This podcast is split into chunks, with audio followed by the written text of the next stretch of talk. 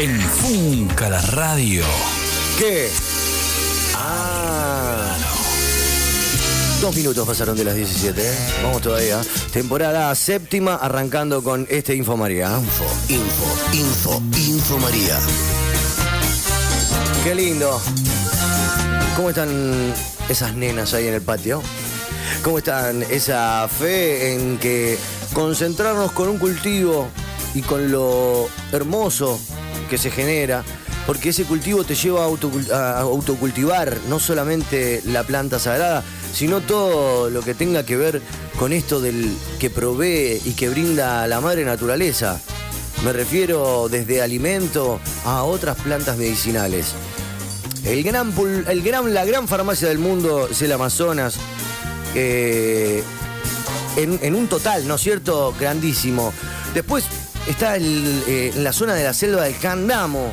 Eso es en Perú. Después, por ejemplo, podemos pensar aquí lo mismo en el humedal. La cantidad de hierba buena que, que se muere. Y que bueno, justamente la flora es la parte más resistente de, de la Pachamama, porque la parte de la fauna, luego de lo que está sucediendo en la isla, se perdió casi toda. O sea, quizás algún que otro animal se haya salvado, pueda volver a reproducirse, pero este, haces un daño muy grande. Entonces, mm, volviendo al tema de la planta sagrada y del autocultivo, este espacio Info María Info, info, info, info María. tiene como único fin con Julie 420 Conocimientos es abrir la mesa de diálogo con ustedes. Y a su vez, como siempre ya lo hemos hablado aquí y lo hemos comentado también con la gente de Wikinavizar, que vamos más allá del consumo, sino también del tratado medicinal y de la importancia que tenemos de poder usar esta medicina, de poder proveernos de ella. Así que siempre estamos a favor de la buena fe de parte de todos los estados y de parte de todas las personas que van a cultivar o que usan de este material para hacerse bien o para hacer bien. Para eso también te voy a presentar a Exacan luego de esta mesa de consultas que ya está abierta, por cierto. Ayer ya te lo presenté y ya lo conocen. Exacan, busquen en Instagram y vayan checando. Que se viene un sorteo. Busquen, busquen. Exacan. Quiero saber si ya hay gente haciendo preguntas. Carlos, vamos, a ver. Hola. ¿Cómo estás? Hola, hola. ¿Qué pasa, Red TL? ¿Qué pasa, Funca la Radio? Bien. ¿Todo bien, Chuck? Todo bien. Saludos para Chuli. Quería hacer una consulta Sí. ahora para el Info María. Decime. Eh, germino la semilla y Sí. cuando sale el tallito, todo que está saliendo la hojita, Sí, eh, se me muere. No sé qué, qué- qué puede ser que te estoy errando. sí. No sé si que yo la pongo en el sol y la vuelvo a entrar, el cambio de clima, no sé qué puede ser. Si me puede aclarar esa duda, muchas Dale. gracias. Y a un tema, cualquiera de las manos. Vamos. El, apla- el aplauso para el Chuli. La Radio. ¿Estás ahí, Chuli? Hola. Chuleta. Creo que hemos perdido comunicación. Espero nuevamente el llamado.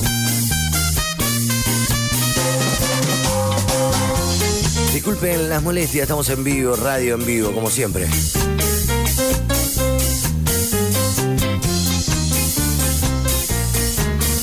¿Lo tenés? A ver, largalo. Hola, Chuli. Hola. Chuleta. Hola, Chuli. Qué raro, che. Vamos a probar de nuevo.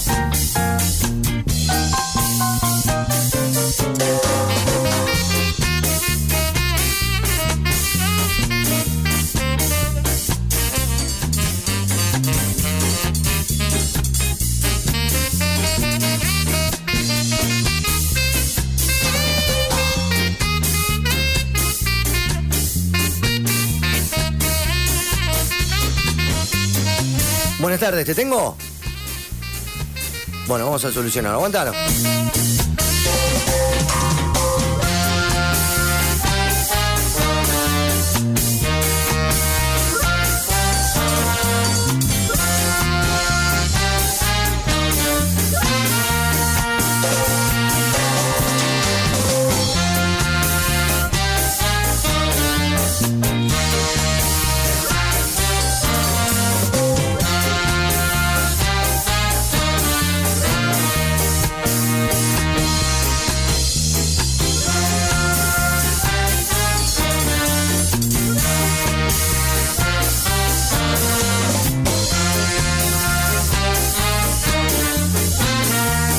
Buenas tardes. ¿Te tengo?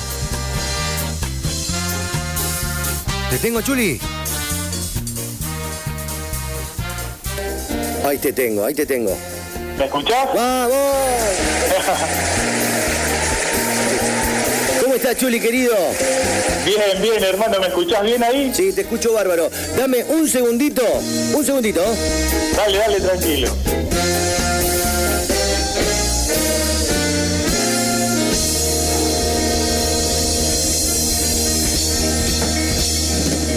Aplauso fuerte, fuertísimo es para el Chuli, che. Disculpa las molestias, Chuli.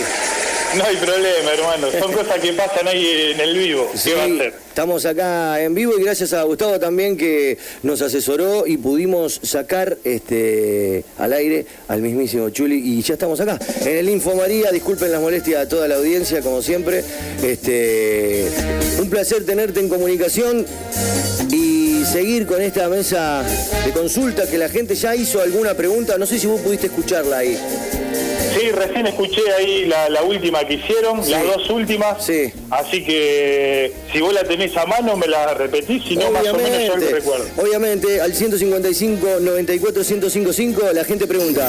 Info, info, info María. Ahí lo escuchamos, a ver. ¿Qué pasa, Red TL? ¿Qué pasa, Funca la Radio? ¿Todo bien, Chuck? Saludos para Chuli. Quería hacer una consulta ahora para el Info María. Eh, germino la semilla y cuando sale el tallito, todo que está saliendo la hojita, eh, se me muere. No sé qué, qué- puede ser que te estoy errando.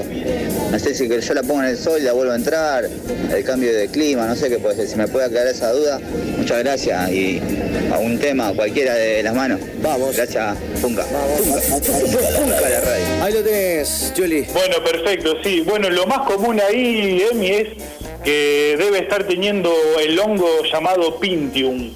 Pintium. En la tierra. Para que, en la tierra, exactamente. Que hace ese proceso cuando la planta crece, ¿no? Que sale a la luz, larga lo- los dos cotileidones y apenas empieza a sacar los dos primeros foliolos, Sí. es como que el tallito se estrangula y se cae. Sí. Ahí en el, cualquier cosa en, en la página 420 Conocimientos subí un informe sobre eso, por Bien. si quiere incursionar por ese lado.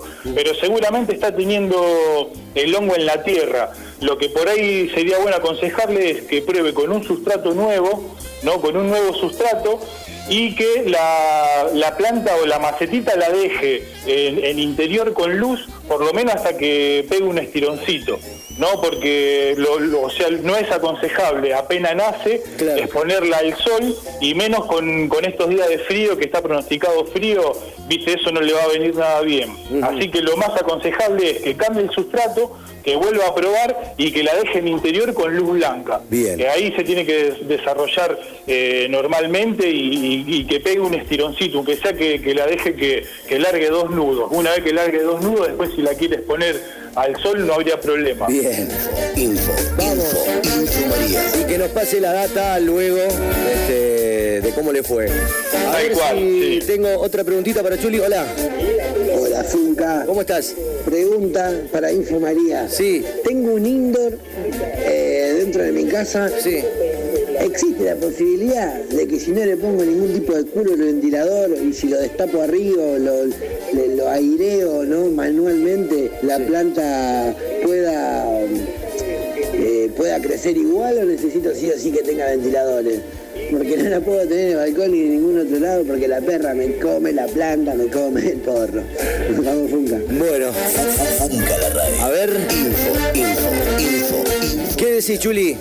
Bueno, ahí en ese caso, eh, a ver, no, no es muy aconsejable no tener una, una entrada y salida de aire, más que nada en floración, Claro. porque hace ese aire enviciado ¿no? que se genera dentro de- del indoor eh, puede hacer de que la planta sufra algún tipo de estrés, de que aparezcan los hongos. ¿Viste? Por eso está bueno que, que, viste que renovemos el aire. en, el, en el caso si, si este oyente quiere hacerlo manual- manualmente, es una tarea que hay que tener constancia porque tiene que hacer diario. A ver. Viste, el tema de des- destaparle, como él decía, destaparlo y volverlo a tapar. Sí. Eh, pero bueno, la, la renovación de aire tiene que estar. Si vos me decís la planta está en vegetación, en vegetación puede ser de que la planta lo soporte bien y crezca, crezca digamos, normalmente. No sin, sin renovación de aire, pero cuando la planta ya está en floración, es muy importante la renovación de aire, muy importante. Así que, pero bueno, muchas veces pasa eso, Chuck, donde por ahí, eh, viste, tenemos los, los recursos limitados por un montón de cuestiones, por Claro. la mirada ajena, la propia familia. Sí. Y bueno, eh, en ese caso, si hay que seguir adelante con el cultivo y hacer, como decía el oyente, destaparlo y pegarle una ventilada, se Sí. hace. Pero no es lo más recomendable. ¿viste? Por ahí lo que él comentaba sobre el, sobre el perrito sería ponerle una protección. Viste ponerle una protección de, de esos alambres que vienen cuadriculados y hacerle hacerle viste como un corralito como para que el perro no no tenga acceso viste Claro, porque no hay, no ninguna Sí. otra manera de, viste, de, de- de espantarlo al animal para que no coma la planta. No hay forma. Sí. Y No, aparte no. no. vas a poner nada que le haga mal a tu animal tampoco. Para mí, este, es laburar un poquito la, la cobertura. O sea, ponerle una jaulita, así como decías vos. Claro, claro, eso sería lo ideal. A ver, después le está la otra también, por ahí, eh, eh, yo en unos posts también del 420 lo, lo publiqué, que lo- Sí. lo- hasta los animalitos se sienten atraídos, ¿no? Por, por nuestra sagrada planta, digamos. Claro, claro. Pero eh, en caso de que no se lo coman demasiada, Sí. que se coma un par de hojitas no les va a hacer nada. O sea, no le va a hacer nada a la planta, Ni le va a hacer ni al perro, no. Es así como se coma, así una- se coman los cogollos. Sí, sí, sí, perdón. Eh, eh, sí, eso, eso es como un mito, Emi, que, que, que se generó, ¿no? Porque, como decía yo en ese post, eh, cuando la planta está en vida, Sí. todos los, los cannabinoides están en forma ácida. Sí. Entonces no, no tienen los efectos por ahí psicotrópicos en, ca- en caso del THC. Claro, o es que como- lo... Sí, Perdona, es como un pastito más. Es como cuando Claro. se purga, digamos. Claro, exactamente. Va, va a comer porque viste que en la- en uno de los programas lo charlamos, de que por ahí te muestran videos en, en las redes donde un gatito se come una hoja y después anda en dos patas y todo eso, pero no, eso es todo un mito. Viste, para que haya efectos como el que conocemos ¿no? de la planta, Sí. eh, lo- los cannabinoides tienen que estar descarboxilados en forma neutra, como para que tengan impacto ¿no? en, en los, en los en el sistema endocannabinoide, mejor dicho. Mientras estén en la planta van a estar en forma ácida y no van a tener ningún tipo de efecto así que altere el sistema nervioso central, no del animal, lo que sea. Así que si se come un par de hojitas, yo lo dejaría, mientras no se coma eh, toda la planta entera, digamos. Claro. Pero bueno, sino que le hago un corralito y, y lo lleve ahí de, de- de la mejor manera. De una. Seguimos en este Info María con el consultorio, está abierto. Info, info, info, info María. Amigos de Funca, consulta para el Info María. ¿Cuándo es el mejor momento para trasplantar mis plantas? Dice cultivo indoor. Este, saludos desde la sexta Ezequiel. A ver si este dato te, te- te alcanza. Sí, sí, bueno, eh, lo- lo- el mejor momento para trasplantar sería eh, anotando siempre en el momento que empezamos. ¿no? Si, si por ejemplo, empezamos en una maceta, Sí. eh, siempre que germinamos vamos en una, la, la maceta primaria es bien pequeña, como ya sabemos la mayoría. Después ya cuando pasamos el primer trasplante, ya a una maceta más grandecita, está bueno anotarlo ¿no? Está bueno anotarlo porque hay, un- hay una, una tabla, una referencia en donde indica que la maceta más o menos tiene comida para 20, 25 días. Entonces, llegado a esos días, ya sabemos de que tenemos que meter un, tra- un trasplante. Mirá. En caso, y después está la otra forma, que es ya ir leyendo el follaje de la planta. Sí. Cuando la planta empieza a carecer de comida, eh, lo va a manifestar en las hojas. Van a empezar con un amarillenteo, ¿no? Sí. Que es, es, eh, falta de nitrógeno, y va a empezar a secar las hojas más viejas, las hojas grandes de la parte baja, como para seguir eh, tirando para arriba, digamos, como cualquier planta. Eh, entonces eso también ya es un síntoma en donde la planta ya está careciendo de comida. Pero bueno, lo primordial es contar entre 20 y 25 días, un mes, en todo caso, si la, la maceta ya es de 5 o 7 litros, Sí. eh, en ese tiempo sabemos de que va a tener comida. Después ya más, más adelante, pasando los 30 días, 25 o 30 días, Sí. eh, ya es muy probable de que la planta eh, tenga una carencia. Y ahí es Entonces, donde se le da. Ahí donde se, se, se- se hace el trasplante. En caso de que trasplantamos, lo, lo que siempre está bueno remarcar, eh, antes de empezar la floración, está bueno hacer el último trasplan- trasplante que se realiza antes de la floración, en un tamaño, si tenemos una maceta de 5 litros, por lo menos pasarla a 10 litros o 15 litros mejor. Si es dos veces mejor, más grande, mejor todavía. Ese sería el último trasplante, porque en indoor, viste, Emi, que eh, la vegetación no es muy larga. Claro. En Indo mayormente la, la gente le da un mes, un mes y medio y, y después ya pasa floración. Así que muchos trasplantes no se hacen ahí. Bien. Pero bueno, más o menos sería esa lo ideal. Te dicen, te, te están agradeciendo ya, por ejemplo, las cuatro respuestas este, que das. La gente agradece con manitos y saludos grandes. Sigo preguntándote, Chuli, que la gente está curiosa. Buenas tardes. Les quería hacer una consulta con respecto a unas semas que germiné. Tiene un mes y unos días en indoor. Periodo de luz 20 del 4. Lo que, tiene, lo que tenía en mente es cambiar el fotoperiodo 12, 12 para que muestre sexo. Una vez que lo haga, cambiar el fotoperiodo de vuelta a 24. Quería saber si es conveniente, ya que son semas regulares y no quería perder tiempo. Saludo y muchas gracias. El Cuney. ¿Cómo la ves? Bueno, está, está bastante acertado ahí en lo, que- en lo que dice el oyente, Info. porque cambiándole el, el fotoperiodo a 12-12 lo que va a hacer va, va a mostrar el sexo. Sí. Eh, si no tenemos que esperar no hasta que la planta lo, lo muestre por sí sola. En- Entonces, si, a ver, eh, puede generarle un pequeño el- estrés a la planta porque no es conveniente pasarla a un fotoperiodo 2 y 12 que la planta eh, va a asimilar de que tiene que empezar a florecer. Entonces, una vez que empieza a mostrar el sexo, después pasarla otra vez al periodo de vegetación no, no es tan aconsejable. Claro. Pero bueno, es una forma para no perder tiempo, viste, para divisar el sexo, digamos. Sí. Eh, qué sé yo, yo le- le- en, en una ocasión así, si, si no queda otra de decir, bueno, mira Chuli, no puedo perder tiempo, bueno, hacelo.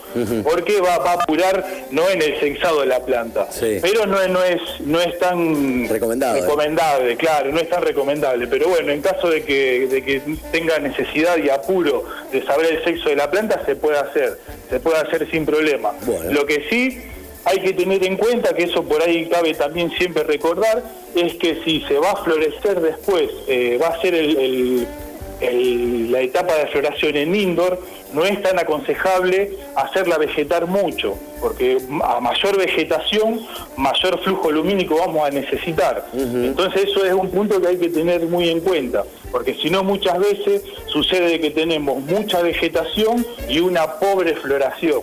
Entonces ahí es como que estamos haciendo macana, digamos. Ahí Es va. preferible tener una vegetación un poco más chica y una una floración eh, bastante considerable, digamos. Y sí. Entonces hay que tener hay que tener e- ese cuidado, ¿viste? Por eso te decía de que cuando se cultiva en indoor, más de un mes y medio, dos meses como mucho de vegetación, eh, ya más de dos meses ya sería medio exagerado, ¿viste?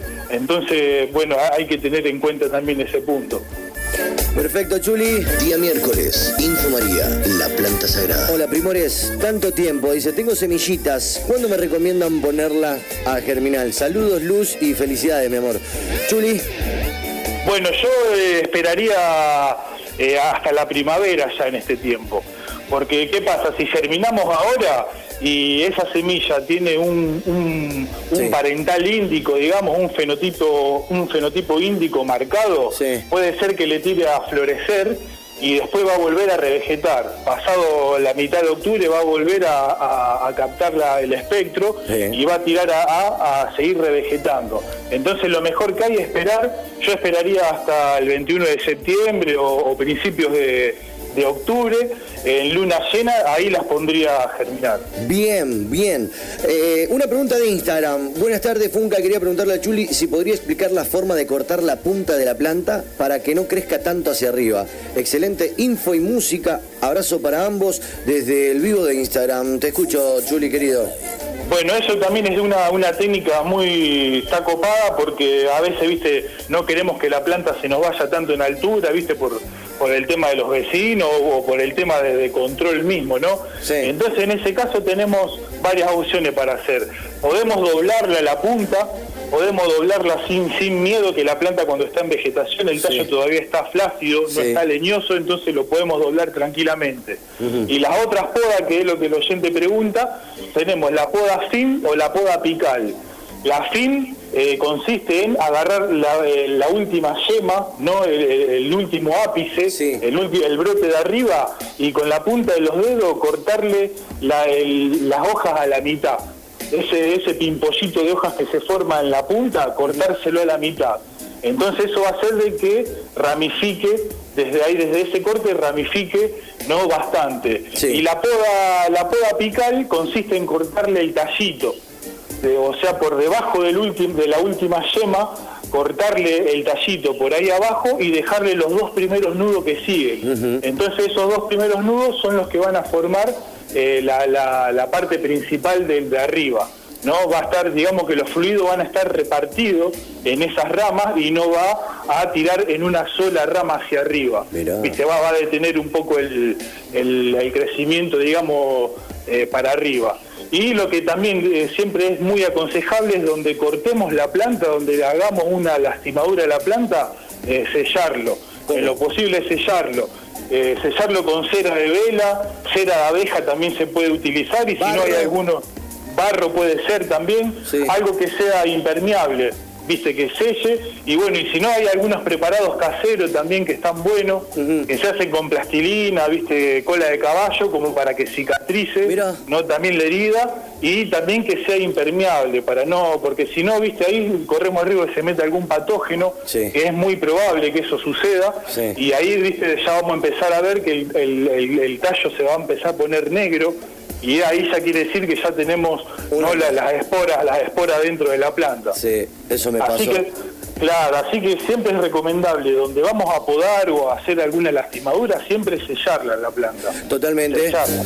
La info. Info, info, info, info María. Hago este paréntesis. Eh, Chuli, siempre en 420 conocimientos, arroba, va a ir poniendo también todo esto que está contando. Como también, si vos querés revivir el programa eh, de 420 conocimientos y Funca la Radio en este Info María, van al Insta, al Spotify, perdón, me equivoqué.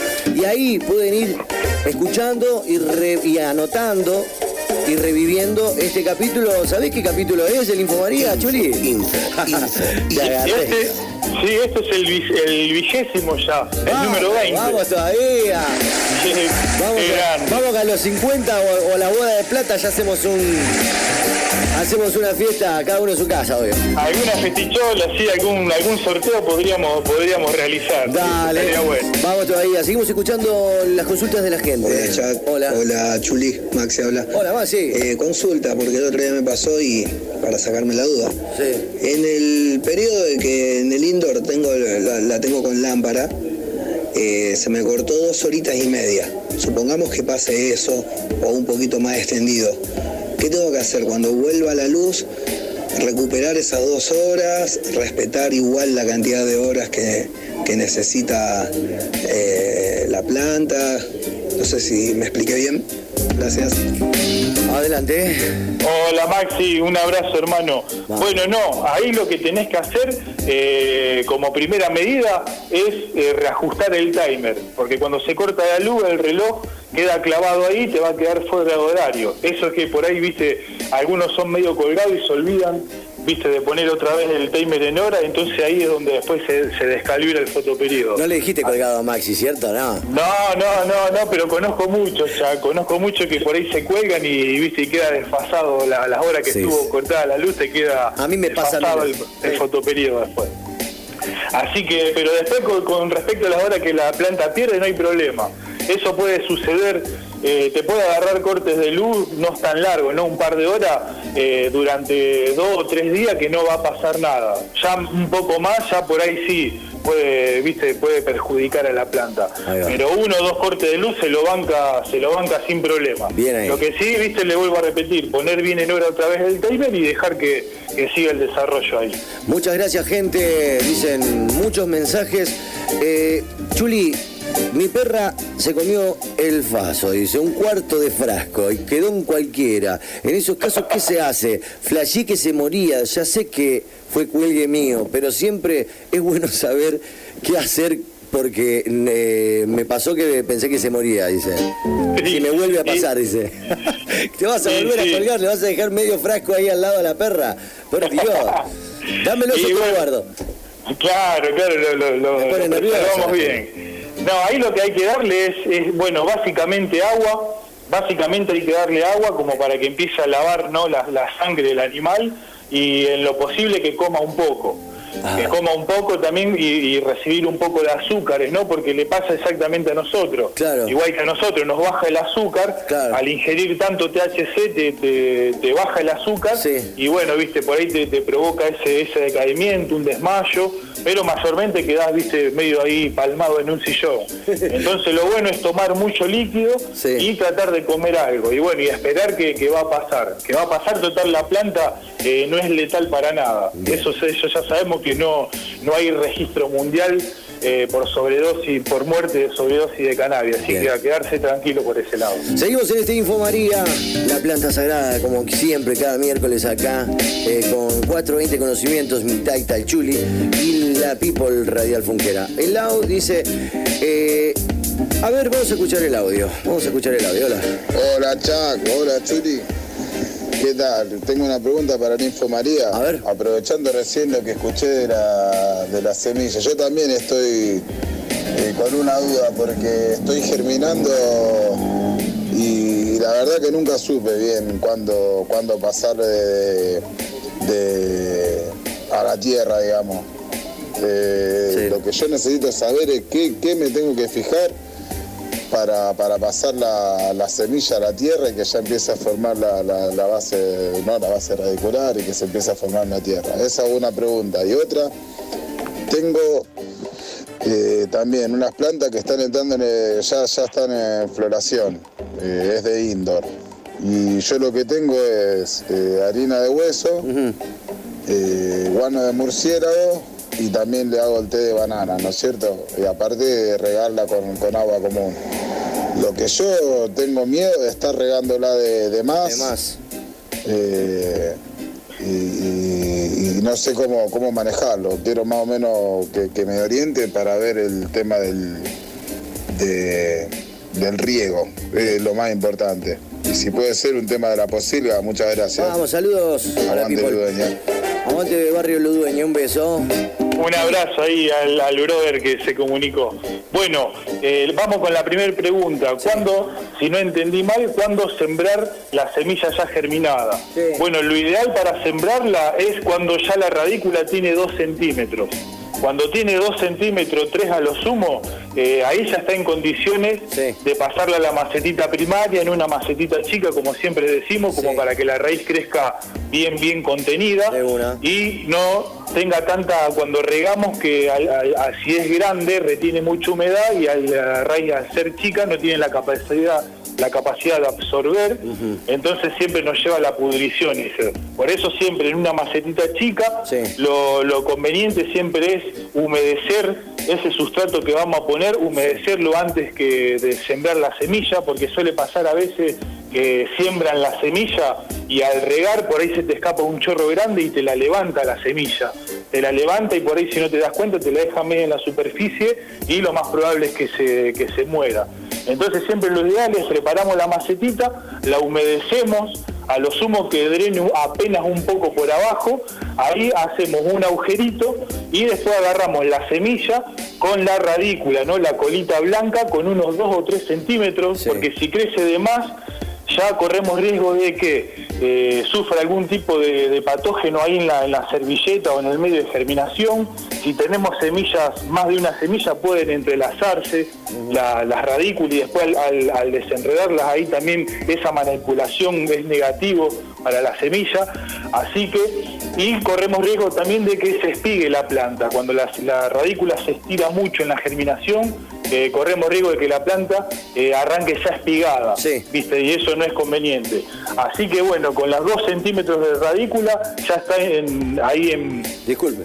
está en, en- en tiempo de sembrarla. Sí. Eso sería una de las preguntas. Y la segunda pregunta que él hizo sobre la- las plantas en floración y el riego, bueno, hay que recordar que la planta cuando está en floración lleva casi el doble de riego. También eso varía un poco en la genética, ¿no? Por Claro. ahí si son, si una, una estructura más índica va a evaporar más, más humedad al tener las hojas más anchas, pero bueno, relativamente lleva el doble de riego y el tiempo de regar es, hay dos reglas, una que es seco, húmedo, seco, ¿qué quiere decir? Cuando el sustrato está, se encuentra seco, Sí. vamos a regar y vamos a volver a regar cuando se vuelva a estar seco.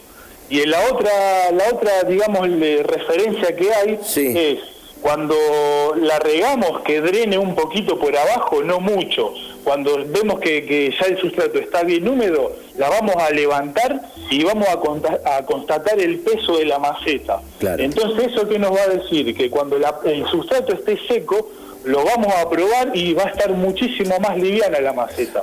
Eso es una de las mejores referencias que por ahí eh, me, me sienta a mí, digamos. Sí. ¿no? El peso de la maceta. Con el peso de la maceta es un, un- un indicador muy, muy acertado, digamos, Bien. de cómo está el sustrato. Juli, te hago una pregunta.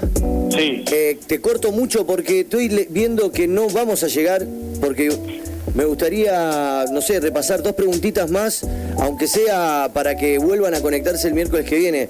Eh, nos van a quedar un montón de preguntas afuera y eso es buen augurio porque cada vez es más necesario, digamos, este Infomaría. ¿Te parece Tal que cual, pase a otra preguntita y le prometemos a la people que el miércoles que viene conseguimos? Sí, sí, hermano, la, la dinámica y los tiempos lo, lo maneja usted. Yo no estoy acá para, para tratar de, de hacer lo que está a mi alcance. Claro, pero yo no sé si te corté igualmente. Ahora pasamos a otra preguntita, ¿puede ser?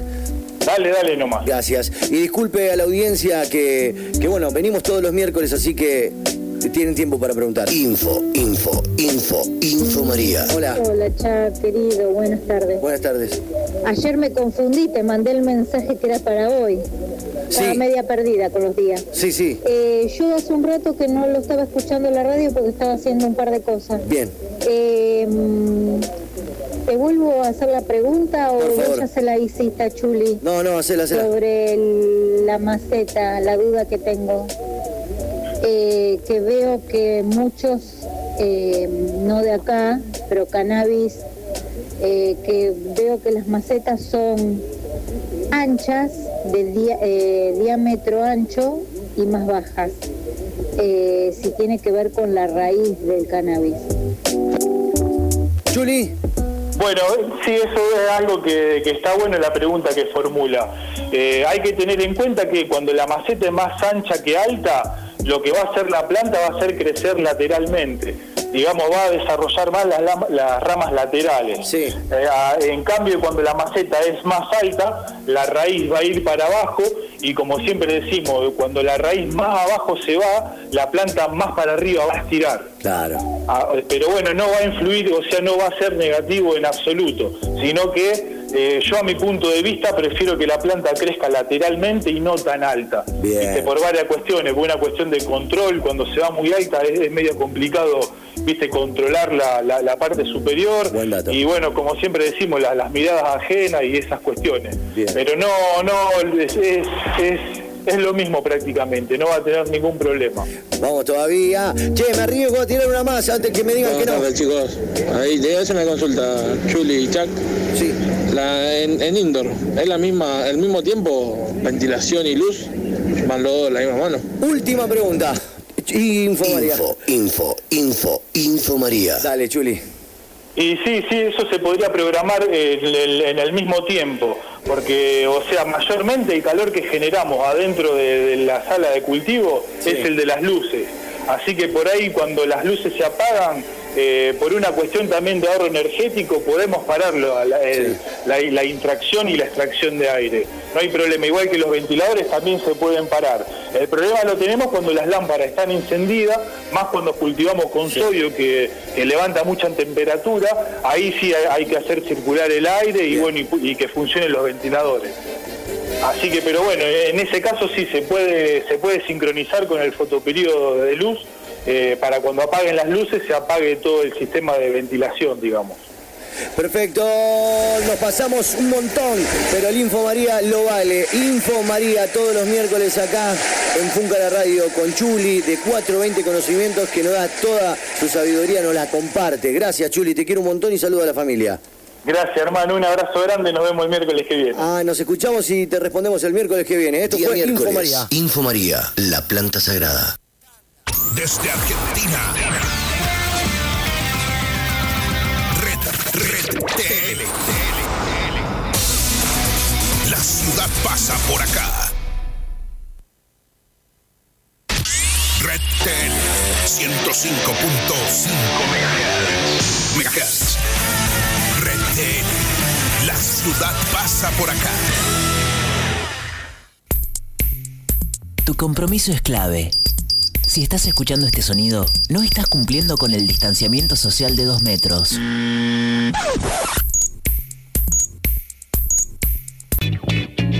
Día miércoles, Info María, la planta sagrada. Qué bárbaro. Bueno, no llegamos con un montón de, de preguntas, pero bueno, eh, cada miércoles vamos a estar acá compartiendo toda la información, acercándotela a tu casa, obviamente.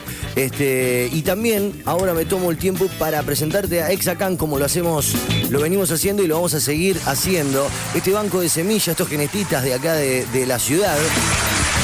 En realidad la data está repartida por todo el mundo, la cuestión es que vos comunicándote a través de su Instagram, arroba exacan, con dos N al final, exacan, vos les escribís ahí y desde cualquier punto del país también podés tener la data y los productos que te acercan este, a través de un montón de tiempo de, investigación. Y obviamente un día Mr. Exa nos va a llamar y nos va a explicar todas estas datas bien este, importantes para que vos conozcas el producto.